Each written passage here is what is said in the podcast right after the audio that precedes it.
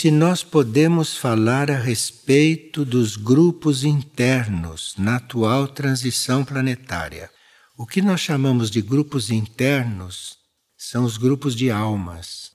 Porque nós nos agrupamos aqui, não é? Temos os nossos grupos humanos, que às vezes são prolongamentos dos grupos internos, mas nem sempre. Então, os grupos aqui funcionam como um pré-preparatório ou como um preparatório, ou grupos de seres que estão se preparando para se tornarem servidores. Isto tudo acontece aqui, no plano Terra. Agora, as almas que vão compreendendo mais, as almas que vão evoluindo, estas almas se agrupam na quarta dimensão, enfim, no plano onde elas se encontram. E pode sim haver almas encarnadas que tenham seus grupos internos, que podem não corresponder aos grupos que elas formam aqui, com outros amigos ou com outros colaboradores ou com outros servidores. Então, o grupo interno, que nós chamamos de grupo interno, são os grupos de almas. Essas almas que se agrupam nos planos internos, elas podem se agrupar por diferentes motivos. Por exemplo, por afinidades de raios. Vocês sabem que as almas podem estar nos sete raios. E as almas podem se agrupar por afinidade.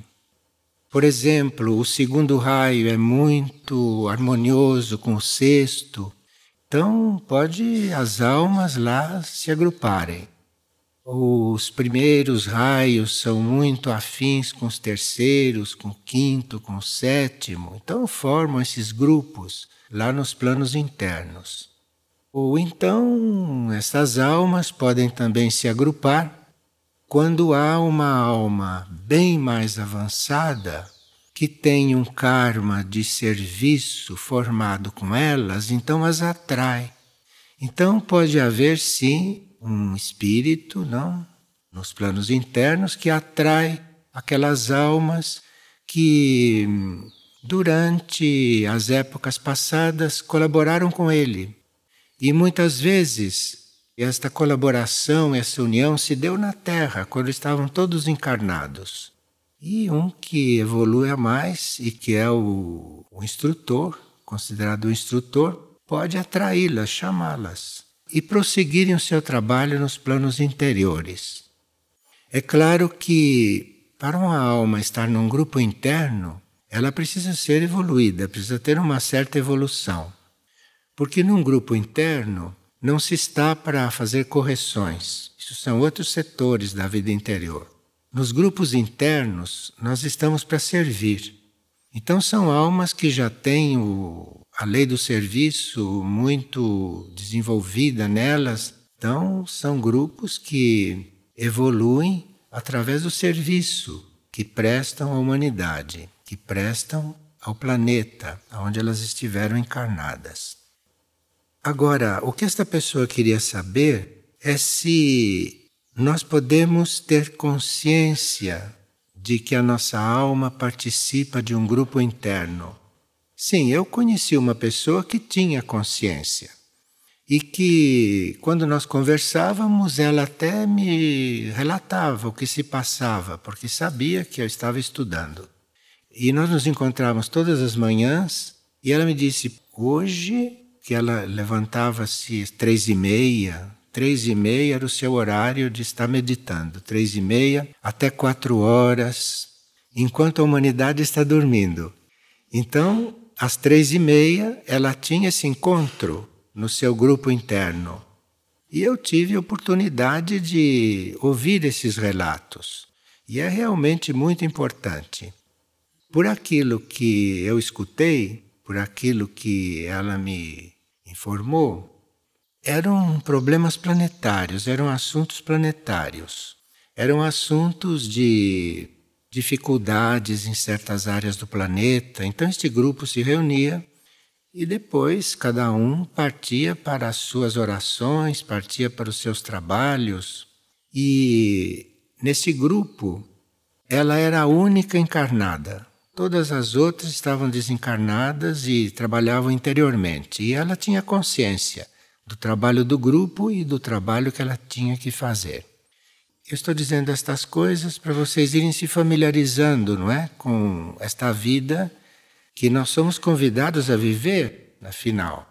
Então ela disse que hum, todos os dias, às três horas da manhã, ela já estava sentada na sua cadeira, na varanda, esperando, aguardando que a meditação começasse. Ia mais ou menos até às quatro da manhã. E depois, à uma e meia da tarde, ela voltava a se interiorizar, mas aí para fazer o seu trabalho pessoal, fazer o seu trabalho individual. E ficava nesse trabalho uma meia hora, uma hora, coisa muito disciplinada. E era um ser disciplinado, não era nada de extraordinário, era uma pessoa que na sua adolescência tinha entrado por escotismo. Sabem o que é escotismo, né?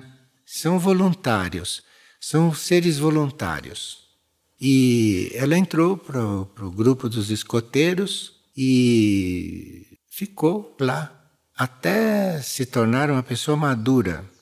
E aos 60 ou 70 anos ela se retirou e aí se dedicou às comunidades espirituais. Então eu a conheci quando ela já era membro de uma comunidade espiritual. E esta pessoa era um testemunho de que um de nós pode estar encarnado e participar dos grupos internos. Isto depende também do nosso karma. Depende do nosso karma com as almas que estão lá. E depende também das tarefas necessitarem não é, de uma colaboração nossa. E depende também da nossa parte humana, do nosso ego consciente, ter consciência destas coisas. O que pode ser uma boa escola para o ego, pode ser um bom treinamento para o ego. E eu dizia, como é esse treinamento para o ego? Ela dizia, Ih, o meu ego é muito difícil, sempre foi muito difícil. E depois que eu fui convidada, como ego, como ser humano, a estar consciente aí no grupo interno, a minha personalidade modificou muito, ficou muito mais dócil, ficou muito mais. Mas disciplinada eu sempre fui. Você vê, uma pessoa por anos e anos está três horas da manhã, uma e meia da tarde, fixo. Precisa ter uma certa disciplina. Enfim, são grupos de almas dos quais se pode fazer parte e se pode ter consciência também disso. Segundo a nossa trajetória, se a gente já está mais experiente na energia desta raça atual, desta raça área, que é uma raça mental, então nós podemos ter estas coisas bem lucidamente. Agora, se fizermos o nosso desenvolvimento e se temos ainda muita influência na nossa fase atlântida, então aí não sei se a coisa é tão lúcida, ou se a coisa é mais no nível da experiência emocional, ou se é mais no nível das impressões, né? Isso depende, depende da trajetória que nós fizemos e depende do desenvolvimento que a gente teve nessas etapas. É muito bom isto para a gente ter uma oportunidade de se desprender um pouco, não é? Dessa nossa situação tão densa, tão física, tão material, tão externa, não? Para a gente ter um estímulo para buscar viver mais conscientemente esta vida interior ou esta vida subjetiva, não é? Esta vida que para muitos fica no inconsciente, mas que a gente pode sim participar dela, como vocês podem ver lá naquele livro Nossa Vida nos Sonhos, não? E como vocês podem ver também na Morte Sem Medo e Sem Culpa, que a gente pode participar destas coisas conscientemente além de participar sem ter consciência. Claro que, se nós participamos da nossa vida interior conscientemente, isto muda completamente o nosso comportamento aqui, muda a nossa vibração aqui. Porque tudo aquilo que nós experimentamos, vivemos nos planos internos, acaba refletindo na nossa vibração, inclusive etérica, etérica física. De forma que isso tudo é muito importante para o plano evolutivo, principalmente quando a gente está com a proposta, não, de formar as comunidades luz.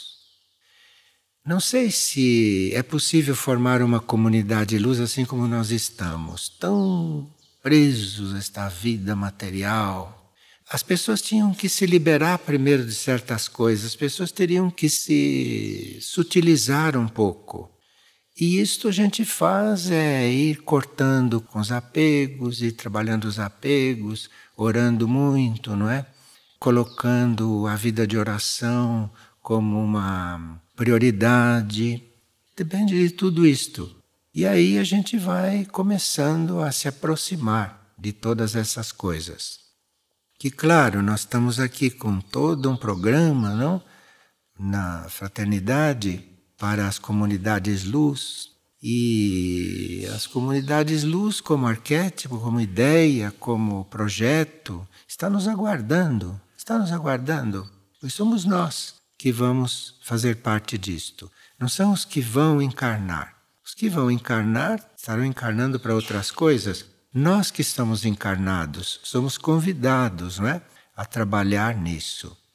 Vocês veem Centro Aurora, Centro Mirnajá, Centro Erques, tudo isto já está com muitas ofertas para nós como almas, né? para nós como mônadas e para nós também como servidores, servidores do plano. Estamos aguardando, aguardando que os candidatos cheguem, que os candidatos se aproximem.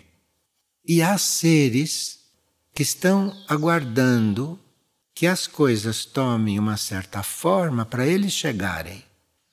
Não é? Porque são seres que vêm formar, mas que não são exatamente os pioneiros.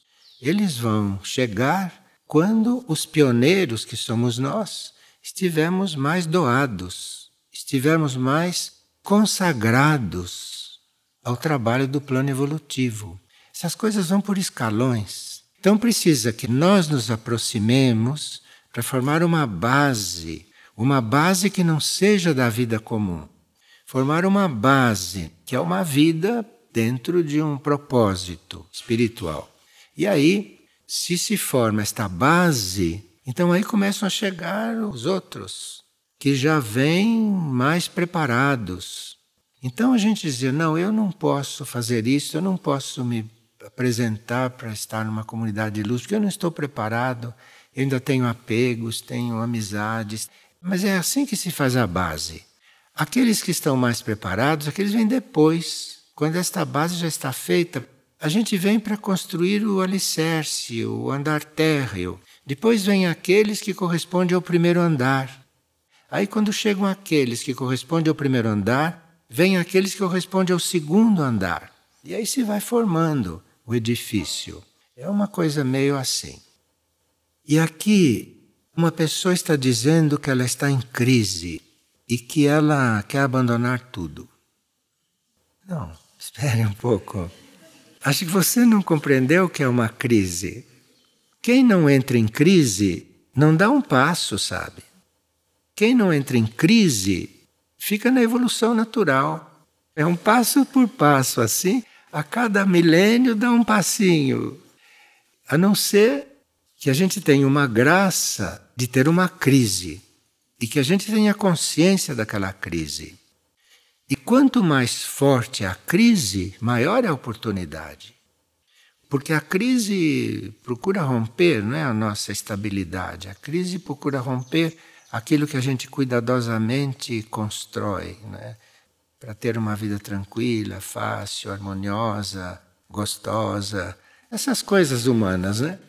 E então de repente vem uma crise, porque deve ter algo em nós que não está satisfeito com esse marasmo, não está satisfeito com essa normalidade, não está satisfeito com essa felicidade.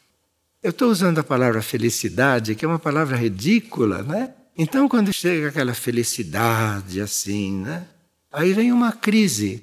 É o jeito de você sair do lugar. É o jeito de você dar um passo. Porque você pode dizer para a pessoa, mas você não vê que você já devia ter feito isso? Eu vejo, mas não consigo. Aquela está madura para uma crise, mas uma crise daquelas, de quebrar tudo. E esse era um monge, eu estou em crise. Ótimo, falei para ele. Ótimo, dê graças a Deus, viva esta crise até o fundo.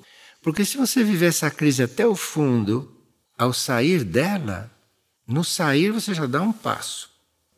E de crise em crise você vai caminhando.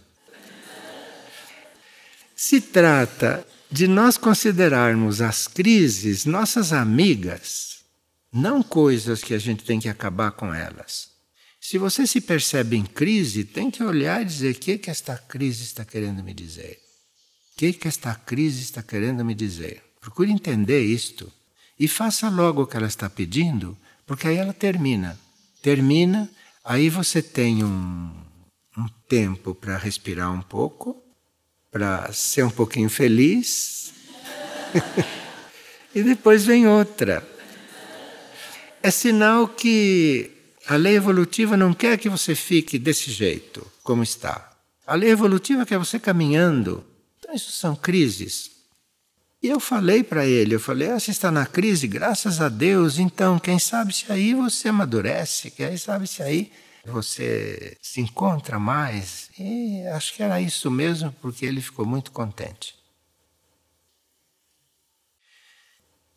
Quando ouvi, disse uma pessoa, quando ouvi que Maria iria unir as religiões, meu coração se alegrou. Mas quando ouvi que deveríamos agora participar para restaurar as religiões, fiquei desconfiada. As religiões foram criadas porque a humanidade necessita das religiões. Então, muitas vezes um ser muito avançado funda uma religião. Ele, para fundar uma religião, ele precisa estar muito mais à frente né, do que está fundando. Ele tem que estar muito além. Então, ele muito além, ele vem e funda aquela religião, conforme é necessário para aquela época, para aquele povo, para aquele grupo, para aquela situação. E aí os seres ficam coligados com aquela religião, porque se não houvesse esta religião, eles se descomporiam completamente. E aqui vamos recordar que Moria diz num dos seus livros que as religiões são necessárias e que eles têm que fundar as religiões, porque senão a humanidade não continuaria, não teria condições de continuar. A humanidade já teria acabado da superfície da Terra se não fossem as religiões. Então ele diz que se não fossem as religiões, que nós já teríamos acabado. Por aí está. Então, quando se vê uma religião que ainda tem o que fazer, porque as religiões também podem ir se sucedendo né, umas às outras. Nós não conhecemos as religiões da Lemúria, da Atlântida, conhecemos estas que estão aqui, não? Mas seria bom que, havendo tantas almas envolvidas, tantas almas coligadas com essas religiões, que essas almas não perdessem esse vínculo. Porque uma coisa é uma alma evoluir, é uma alma se expandir, é uma alma chegar a encontrar o seu vínculo com a mônada. Aí ela não precisa mais de uma religião formal, porque ela já formou seu vínculo com a mônada, ela já formou seu vínculo com o espírito. Então ela não precisa mais de uma religião.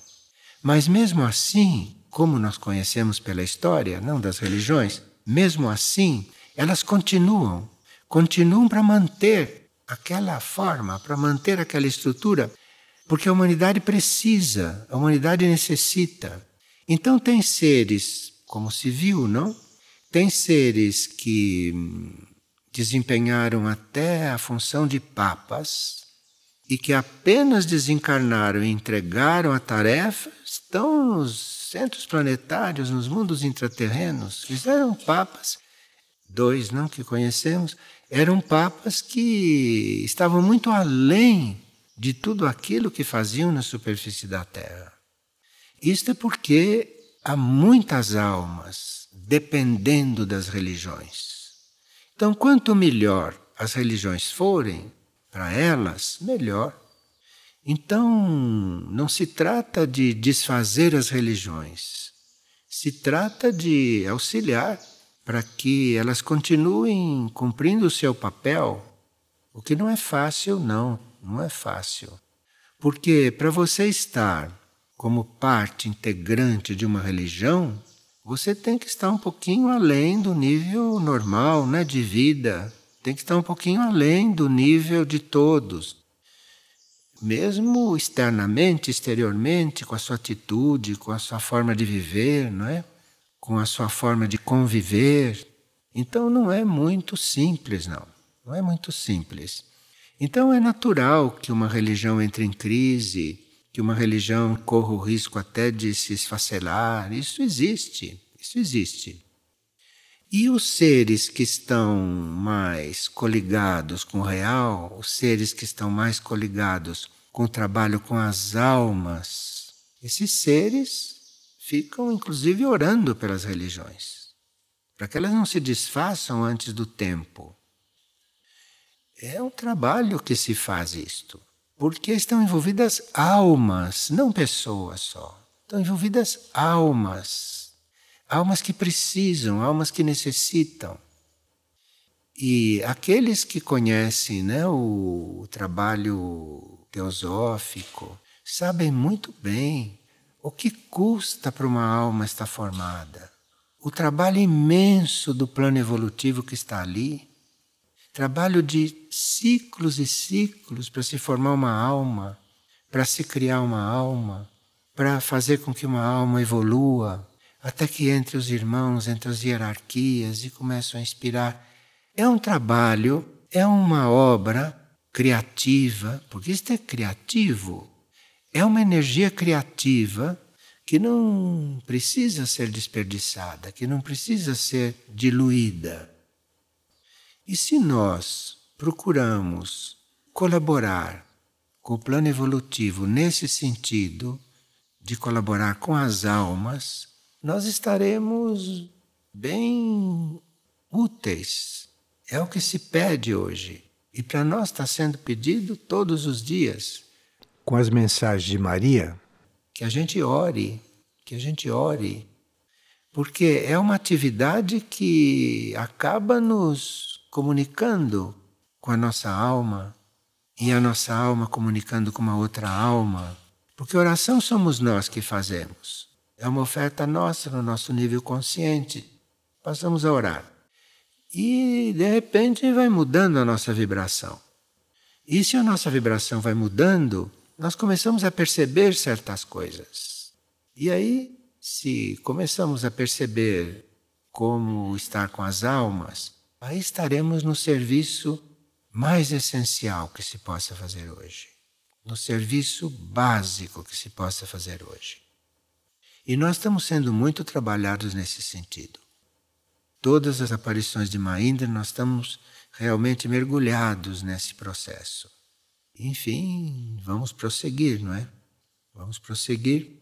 E acho que estamos bastante interessados nisso, por isso estou falando tanto mais uma vez. Isto é, está havendo um trabalho. Então vamos ver se tomamos um impulso e realmente fazermos o que é pedido e não nos preocuparmos em fazer o que não está sendo pedido. A nós está sendo pedido oração que é o que nós podemos fazer. Além de oração, não sei.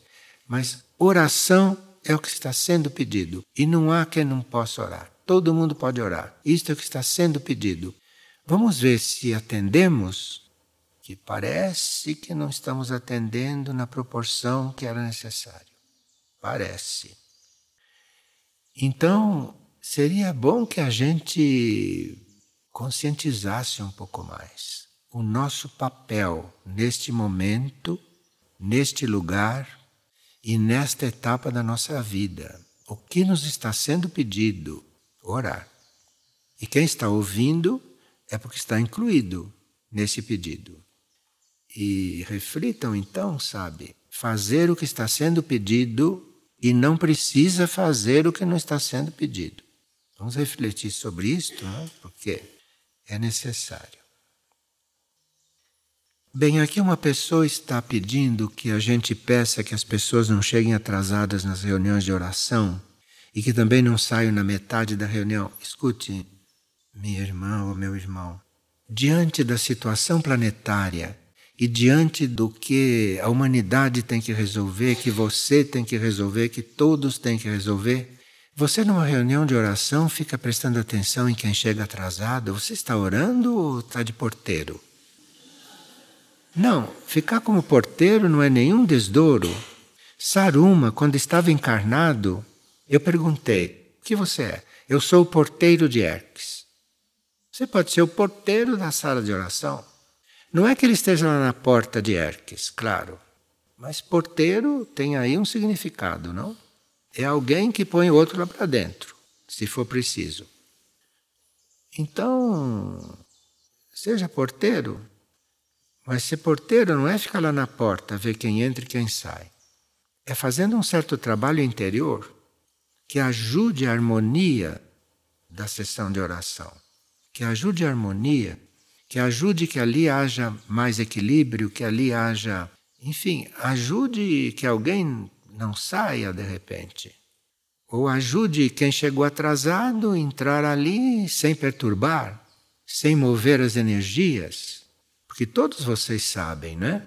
Que se vocês se levantam de uma reunião de oração e saem, ou se vocês entram atrasados, em qualquer lugar, mesmo numa partilha, aqui vocês veem uma pessoa que anda, mexe com tudo aqui. Uma pessoa sai dali, vai lá, mexeu com toda a sala. Nós sabemos disso. Então tem que ter alguém que estabilize essa vibração. Tem que ter alguém que estabilize então, em vez de se queixar que estão chegando atrasados e que estão saindo, você fique lá estabilizando a vibração. Porque você não pode fazer com que um não saia, que o outro não entre. Ele tem o livre-arbítrio dele que desenvolver. Ele tem que chegar pela compreensão dele que ele está tumultuando. Ele tem que chegar a essa compreensão. E se ele chegar a essa compreensão, ele vai ser um harmonizador do lugar em seguida. E você que tem consciência disso, fique ajudando. Então, se um levanta e sai, você aperfeiçoe ainda mais o seu alinhamento. Fique mais inteiro ali dentro para compensar aquilo. E não fique se queixando. Oração é serviço, oração não é prazer. Se você se põe a orar, você deve estar servindo.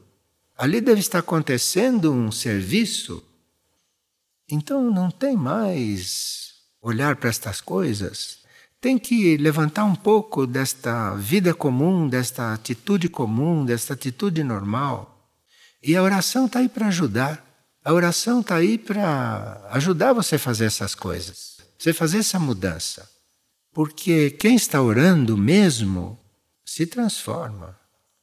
A pessoa pode orar o dia inteiro, rezar o dia inteiro com texto, sabe, o dia inteiro. Se ele não se transforma, ele não está orando nada.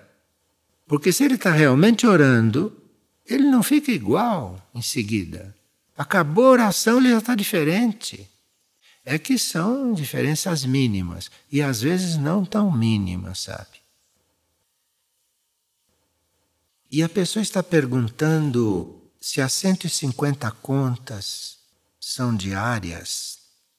Olhe, se trataria de nós estarmos sempre orando. Disto é que se trata é que não chegou o momento dos irmãos pedirem isto. Mas vai chegar um momento que eles vão dizer: orar o dia inteiro. Vai haver quem faça. Porque vai ser preciso, vai ser necessário. Agora, quanto mais nós orarmos, melhor. Quanto mais orarmos, melhor. E se vocês começam a ampliar o seu horário de oração, claro que para ampliar o horário de oração, vocês precisam deixar de fazer certas coisas supérfluas. Porque muita coisa que a gente faz é supérflua. Olha, o tempo que as pessoas ficam na cozinha, Uma coisa que podia ser feita em 15 minutos, 20 minutos, fica horas na cozinha. Então, nós temos que aprender a eliminar o supérfluo.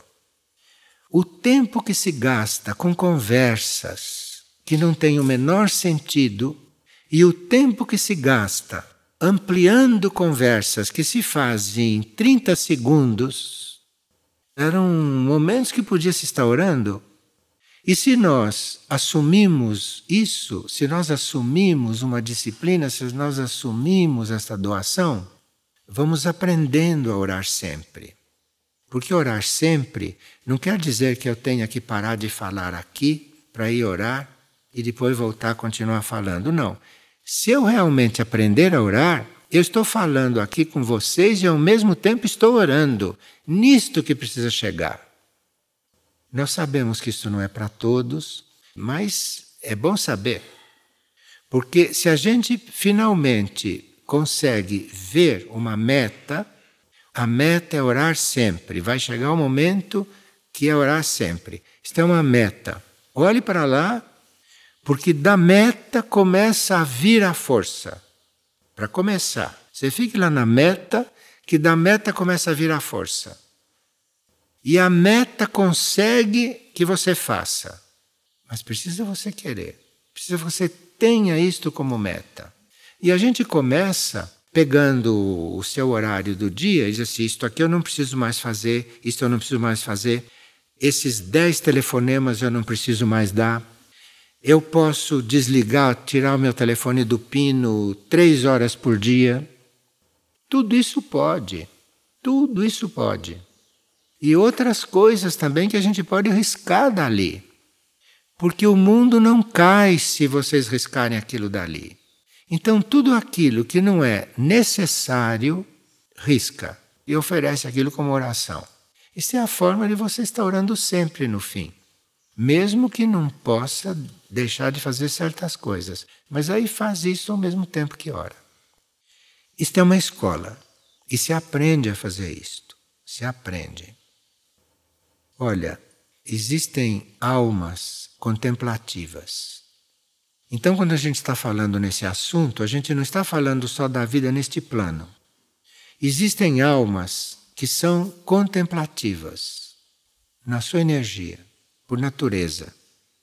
E para uma alma, se for contemplativa, que nem todas são, para uma alma que é contemplativa, ficar lá no plano dela contemplando, precisa que nós aqui colaboremos.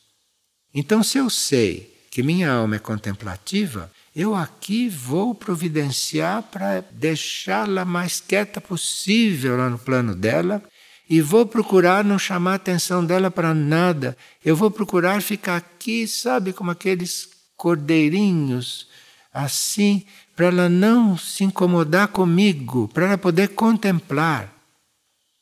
Já está na hora de nós servirmos as almas, sabe? E vamos começar pelas nossas. Vamos começar pelas nossas. Porque existem almas de serviço, existem almas de amor, existem almas de ação, existem almas de devoção. Cada alma está num raio. E vocês, vendo do que se trata a questão dos raios, vocês vão acabar descobrindo que raio, que energia que a sua alma tem. Vocês vão ser inspirados a perceber qual é a energia da sua alma e colaborar com aquela alma. Então, se é uma alma de ação, como muitos desta raça nossa são de ação, se é uma alma de ação, você procure coordenar bem as suas ações, você procure fazer as suas ações ordenadamente fazer as suas ações pontualmente, não ser vagaroso, não ser lento, não ser apressado. Colabore com a sua alma, se é uma alma de ação. Você procure ordenar as suas ações, procure fazer das suas ações uma coisa real, útil, verdadeira. Você está colaborando com a sua alma. Sua alma está desenvolvendo lá. Tem aí um livrinho que se chama a energia dos raios em nossa vida. Tem tudo isso lá, assim, bem simplesmente. E aí estão colaborando com as almas, com a própria, para começar. E aí a própria, lá no seu plano, vai estar mais liberada, vai estar mais em condições de começar a fazer o trabalho com as outras. Não foi por acaso que alguém abriu esta reunião falando em grupo de almas hoje. E não é por acaso que isso tudo está saindo aqui. Porque com tanta energia de Maria, com tanta presença de Maria, com tanto amor que Maria está fazendo fluir, a gente podia estar se olhando um pouquinho mais como almas e não tanto como egos. Porque às vezes tem perguntas que são realmente perguntas de ego que desconhecem sua alma, não levam em consideração que tem uma alma encarnada. E uma pessoa está perguntando se ainda é válido fazer os mantras de Antuak, porque citam o seu nome e ele. Mantra de Antuak, é o mantra de Antuak, sabe? Mantra de Antuak é o mantra de Antuak. Num certo sentido, Saint Germain está aí. Não é porque Antuak está no nível dele que Saint Germain acabou. Não. Essas entidades, esses seres, esses seres são onipresentes, são múltiplos. Para esses seres não existe tempo. A hora que Antoine quiser aparecer aqui como Saint Germain, ele aparece. A hora que Michuque quiser aparecer para um de vocês em sonhos, em qualquer lugar, como Santa Teresa, ela aparece. Santa Teresa está ali. É Michuque? É. É Santa Teresa? É. Porque isso não é como aqui no plano físico, que é, são todas gavetinhas. Você abre uma gaveta, tira o que tem lá dentro, aí para ter a combinação tem que abrir outra gaveta. Aqui são gavetinhas. Nossa mente é um gaveteiro. Nossa mente é um gaveteiro. Então nós estamos aqui nesta conversa e quem sabe o que está acontecendo conosco em certos níveis da nossa mente. Nós estamos aqui num certo nível da mente, mas a mente tem sete níveis. A mente humana tem sete níveis. E de repente está acontecendo uma coisa lá no quinto, no sexto, no sétimo. De repente a nossa mente, sem que a gente saiba, está batendo lá na porta da intuição, batendo na porta. E de repente a luz intuitiva se faz lá. Então nós teríamos que estar um pouco mais atentos, humildes, gratos. Afinal, gratos por estar aqui, gratos por estarmos reunidos. Qual é a diferença? Sim, porque se você é um só, você está sozinho, acontece numa certa proporção. Mas com todas essas pessoas, pode acontecer numa proporção maior. E o que radia daqui não são raios mentais de reações, de gente que concorda, gente que gosta, gente que não gosta. Se vocês chegarem a um certo plano de concentração e permanecerem ali, isto aqui vai irradiar outra coisa. Nós vamos servir coletivamente.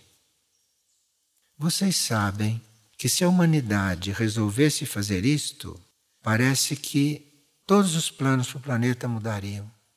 Tudo aquilo que está para acontecer talvez não acontecesse. Isso seria uma utopia, porque a humanidade não vai fazer isso tudo junto. Não vai. Se fizesse, poderia ser.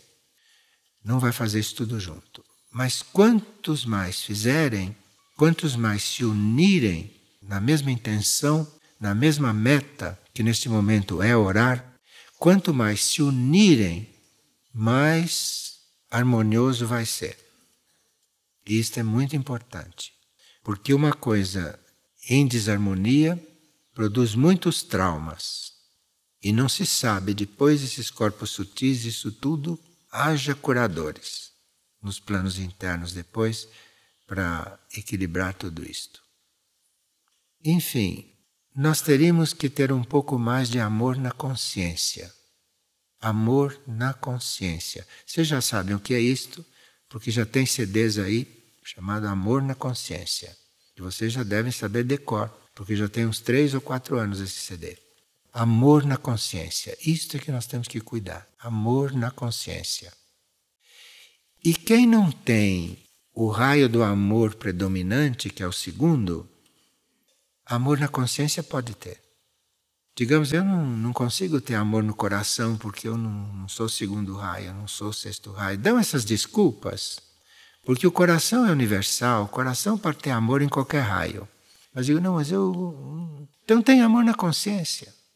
Tem amor na consciência. Põe a consciência nestas coisas. E tem amor na consciência. Basta olhar em torno, ver a situação do reino humano, andando aí pela rua inconsciente sem saber nem onde está.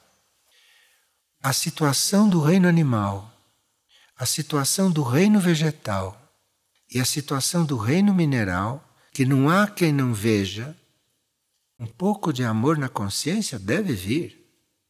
Deve vir um pouco de amor na consciência. E acho também que faz parte do amor na consciência nós estarmos um pouquinho mais voltados para a necessidade dos outros e, portanto, orarmos, do que estarmos totalmente egoístamente fechados naquilo que é o nosso ponto, que o, o nosso ponto só serve para pegar uma espada e fazer assim, ele, ó, pim, corta o seu ponto em dois. Sabe, conhece a espada de Damocles? Diziam, eu não sei como desatar esse nó, não sabe? Ele pegou a espada e fez assim, pim, cortou o nó, acabou. Acabou o nó. Você olha a necessidade do outro e pegue a espada e corte o seu nó. Corte a sua necessidade, que é totalmente criada pela sua imaginação. Pessoa pergunta: existe a possibilidade de uma ou mais das nossas sete mônadas se desviarem do caminho da luz e temos que fazer algo para resgatá-las? Vê que as pessoas já estão se preocupando com estas coisas. As pessoas já estão se alinhando com um outro nível de vida delas das almas, das mônadas, né? Bem, nós sabemos que as mônadas são sete. O livro de Erck chama de oitava mônada, né? Nós chamamos de regente. É uma oitava mônada, o regente. E esse cabe a ele ir atraindo e dando instrução para essas mônadas, para todas. E se alguma pode se atrasar, pode, pode. Se nós fizermos um grupo de sete pessoas, um não pode mais lento que o outro, o outro não pode dizer eu vou dar uma volta, vocês esperam aí? Não pode. O que se passa aqui é uma espécie de réplica muito mais grosseira, muito material e muito desarmônica, mas não deixa de. Aqui não existe nada que não exista lá em cima. Tudo que existe aqui só pode existir porque tem o correspondente lá em cima, senão não tem a força para existir. Então, sim, uma mônada pode, a uma certa altura, precisar de ajuda. E aí ou vão as outras ajudá-la ou o regente vai ver. Isso é um assunto do grupo, do grupo de mônadas. Grupo de mônadas, a sete. E depois há grupos mais amplos. Então aqui tem um grupo de sete mônadas com regente. De repente tem outro grupo lá que também está na mesma sintonia. E as mônadas podem ser de primeiro, segundo ou terceiro. As mônadas são muito simples. Ou é primeiro, ou é segundo, ou é terceiro raio. Não é como as almas que são sete. As mônadas ou é primeiro, ou segundo, ou terceiro. Então, se um grupo de mônadas sente o outro afim, já começa a fazer um grupo maior. E isto para o cosmos tem um grande valor. Esse é o trabalho cósmico. Então, Maindra, que nos trabalha cosmicamente, ela disse cosmicamente, universalmente, ela se intitula Mãe Universal. O que quer dizer Mãe Universal? Quer dizer que ela trabalha no universo, no cosmos. Esse é o trabalho de Maindra. E nós somos o reflexo disto tudo aqui embaixo. Somos um reflexo. E temos que olhar para cima, finalmente temos que olhar para cima. Não temos que estar sempre em horizontal, sempre olhando em horizontal, sempre cuidando de coisas horizontais. Claro que precisa também, precisa, mas não 24 horas por dia. 24 horas por dia em nível horizontal, como nós ficamos.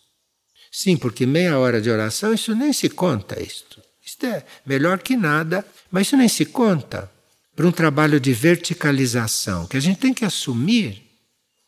E se uma consciência como uma Indra chega até a falar conosco, sabe o que quer dizer isto? Quer dizer que ela abriu um canal. Se ela desceu, ela abriu um canal. A descida dela quer dizer a abertura de um canal nestes planos onde estamos. Mas ela desceu, subiu, o canal ficou. O que nós estamos fazendo desse canal? O que, que nós estamos fazendo desse canal? O que nós estamos fazendo desta série de portais que ela abriu, chegando até aqui? Porque ela descendo, ela está abrindo portais. O que nós estamos fazendo desses canais? Estamos olhando para cima ou estamos aqui no horizontal, no horizontal, no horizontal, sempre no horizontal? Nossos problemas todos horizontais. Nossos assuntos todos horizontais, nível de personalidade, mental, emocional astral, físico etéreo, sempre em horizontal. Então, sim, uma mônada pode sim se desviar, mas isto é um assunto do regente e pode ser também um assunto de outras irmãs dela, que estejam mais lúcidas, que estejam mais à frente. Pode sim. Mas isto é uma questão do grupo de mônadas, que é um grupo, é um grupo. Não é uma mônada só como a gente pensa, é um grupo. E como deveremos cuidar dos animais nos dias ou nos ciclos de escuridão? Nós devemos cuidar dos animais sempre. É que nós não temos esta consciência. E de repente alguém tem esta consciência, mas não faz, mas não a põe em prática.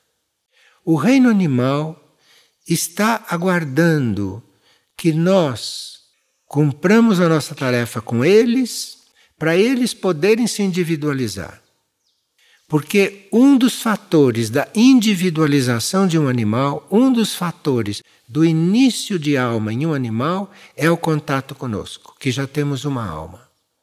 Então, é a irradiação da nossa alma, do amor da nossa alma para com o animal, que vai começar a colocar energia lá para ir formando aquela alma.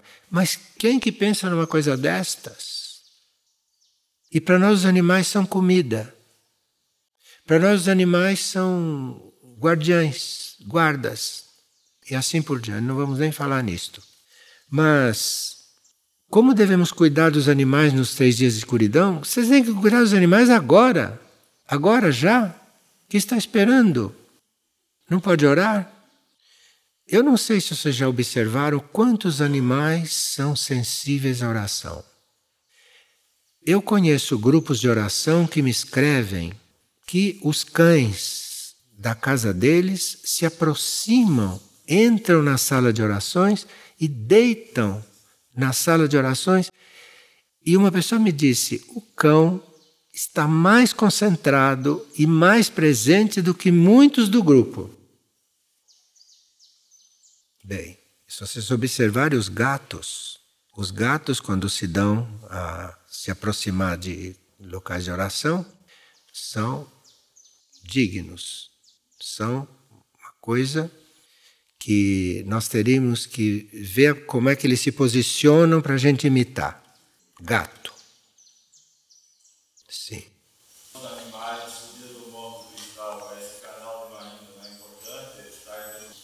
Maria Maria, no comunicado dela, falou isso, falou nos animais, sim. Mas sabe, a maior urgência somos nós. Se ela começa a falar em animais, a gente acaba não ouvindo nem o pouco que ouve falar da gente, do que nós temos que fazer conosco. Porque se nós começarmos a fazer conosco o que ela está dizendo, automaticamente você ficaria preocupado com os animais. Automaticamente. Então ela quer que primeiro você faça o seu alinhamento, porque a partir do seu alinhamento começa a vir o resto.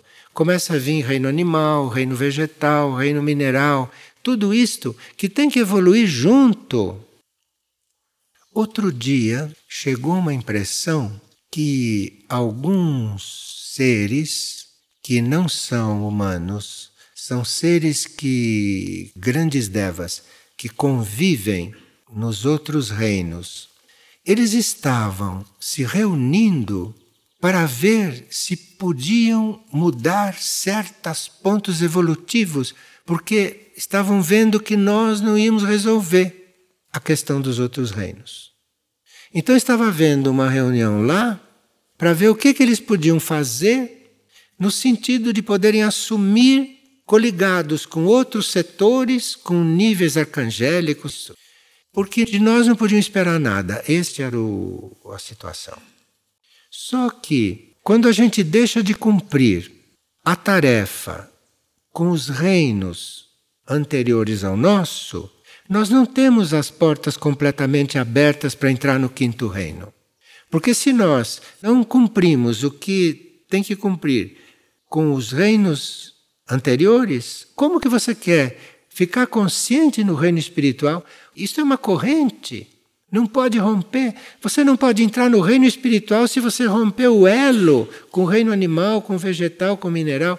Eu sei que é muito desagradável ouvir isto, mas isto é real. Isto é real. Você não pode romper este elo. Como você pode se coligar realmente com o reino espiritual se você não tem elo nenhum com o animal, nem com o vegetal, nem com o mineral? Isto é coisa elementar, isto é coisa elementar. Quando Figueira foi fundada no plano físico, antes de mais nada, se disse: nessas áreas não se toca. Chamavam-se áreas preservadas, que até agora não se tocaram.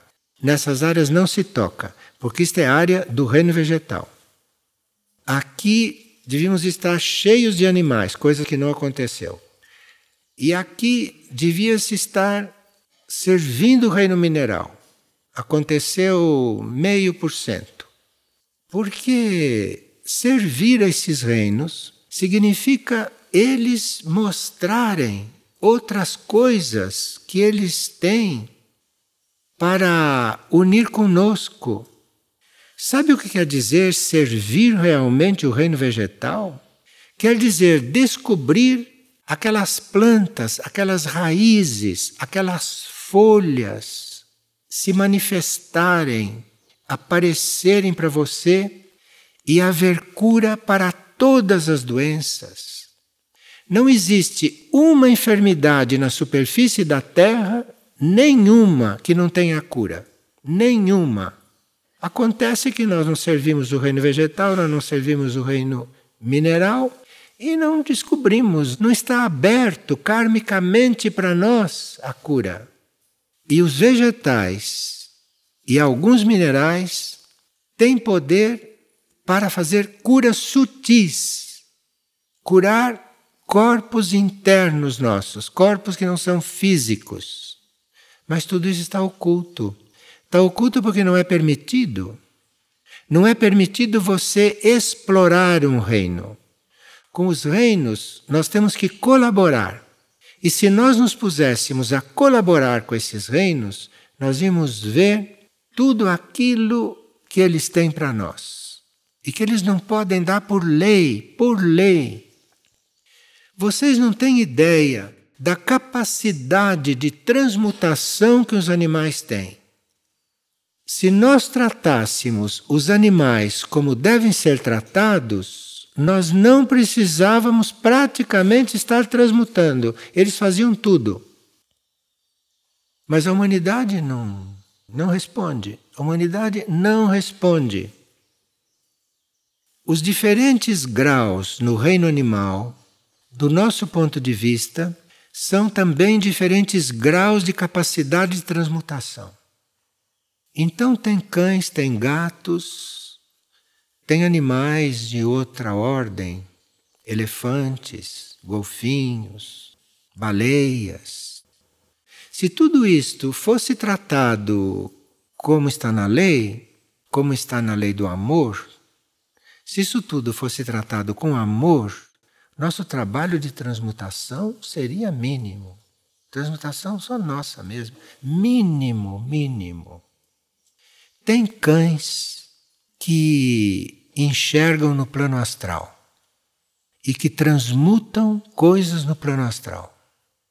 Tem cães que transmutam coisas no plano astral. Gatos transmutam coisas no plano astral. Elefantes transmutariam coisas até um pouquinho além do plano astral. Cavalos nem se fala. Cavalos. Nós estamos transmutando muitas coisas que caberiam aos cavalos. Enfim, falta união. Esta união começa conosco, entre nós. Porque quando há união entre nós, nesses fios unidos, por esses fios passam coisas. Então, se você faz união, e a oração em grupo é uma forma fantástica de fazer união. Se vocês fazem união, formam esses fios. E aí começa um trabalho unido e um passa para o outro que o outro precisa, na consciência também. E vamos amadurecendo todos juntos, unidos. Nós precisaríamos orar mais. Orar mais e, se possível, em grupo. Orar individualmente também, mas, se possível, em grupo. Porque no grupo isto tudo se multiplica. No grupo isto tudo se multiplica.